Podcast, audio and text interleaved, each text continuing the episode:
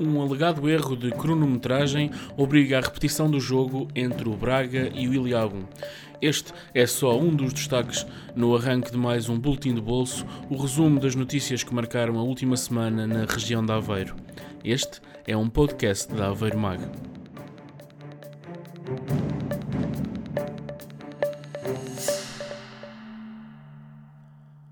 A Federação Portuguesa de Basquetebol mandou repetir o encontro entre o Sporting de Braga e o Iliabum Clube devido a um alegado erro técnico na mesa no jogo do passado domingo que terminou com a vitória da formação ilhavense por um ponto.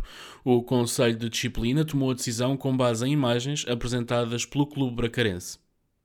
Os miúdos reclamam que houve um erro da mesa na ativação do cronómetro nos últimos instantes da partida, o que fez com que o jogo tivesse menos 1.8 segundos do que deveria, sendo que nesse período o Braga marcou um triplo que, se não tivesse sido invalidado, dar-lhe-ia a vitória.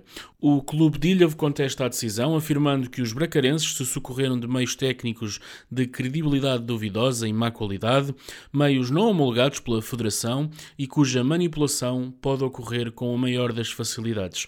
Recorde-se que a Proliga, o segundo escalão do basquetebol português no qual estes clubes competem, não dispõe de Instant Replay System, o sistema oficial de vídeo da Liga Placar. É como se num jogo de futebol, onde não é utilizado o VAR, uma equipa pudesse reclamar um jogo por pretenso fora de jogo ou uma expulsão que ficou por ordenar. Comparam os ilhavenses no mesmo comunicado onde prometem levar o caso até ao Tribunal Arbitral do Desporto. A repetição do jogo entre o Braga e o Iliabum, a contar para as a contar para a jornada 14 da Zona Norte da Proliga, está agendada para este sábado, dia 10 de fevereiro, às 9 h quarto da noite, na Arena de Braga. Através das redes sociais, o Iliao incentivou a presença dos seus adeptos, desafiando-os a fazerem os seus próprios vídeos, mesmo que em casa, e a partilharem com a hashtag Eu Também Sou Prova. Ainda no município de Ilhavo, duas associações locais receberam uma antiga escola para sede. A Câmara Municipal cedeu a antiga pré-escola da Marinha Velha, na Gafanha da Nazaré, à ADIG, Associação de Defesa dos Interesses da Gafanha, e à Associação Regional de Pesca Desportiva de Aveiro e Beira Litoral. As associações já receberam a chave e já ocuparam o espaço, devendo agora chegar a um acordo de utilização conjunta. Caberá às associações assegurar a manutenção do edifício, bem como as despesas de água, luz e gás, por exemplo. A cedência tem um prazo de dois anos, renovável por igual período. No terceiro episódio do Boletim de Bolso, demos nota da tomada de posse de Wilson Carmo para mais um mandato à frente da Associação Académica da Universidade de Aveiro e das queixas de falta de apoio financeiro e falta de diálogo por parte da Câmara de Aveiro que o líder estudantil expôs. Na altura, Esteves disse lamentar a atitude do presidente da UAV, prometendo uma resposta para breve. Pois essa resposta chegou esta sexta-feira. Em comunicado, o presidente da Câmara de Aveiro responsabiliza Wilson Carmo pela quebra institucional no relacionamento entre as duas instituições, acusando o jovem de politiquice. Ribau Esteves culpa a direção, encabeçada por Wilson Carmo, pelo fim da sessão de boas-vindas aos calores da UA e diz ter deixado de ser convidado para atos relevantes da vida da associação académica.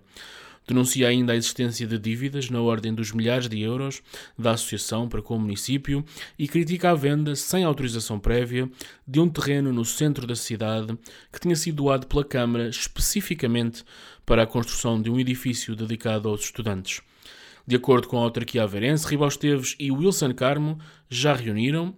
Foi uma excelente reunião, diz a Câmara, um encontro que coloca um ponto final nas divergências e do qual saiu o compromisso das duas instituições iniciarem uma nova etapa de relação.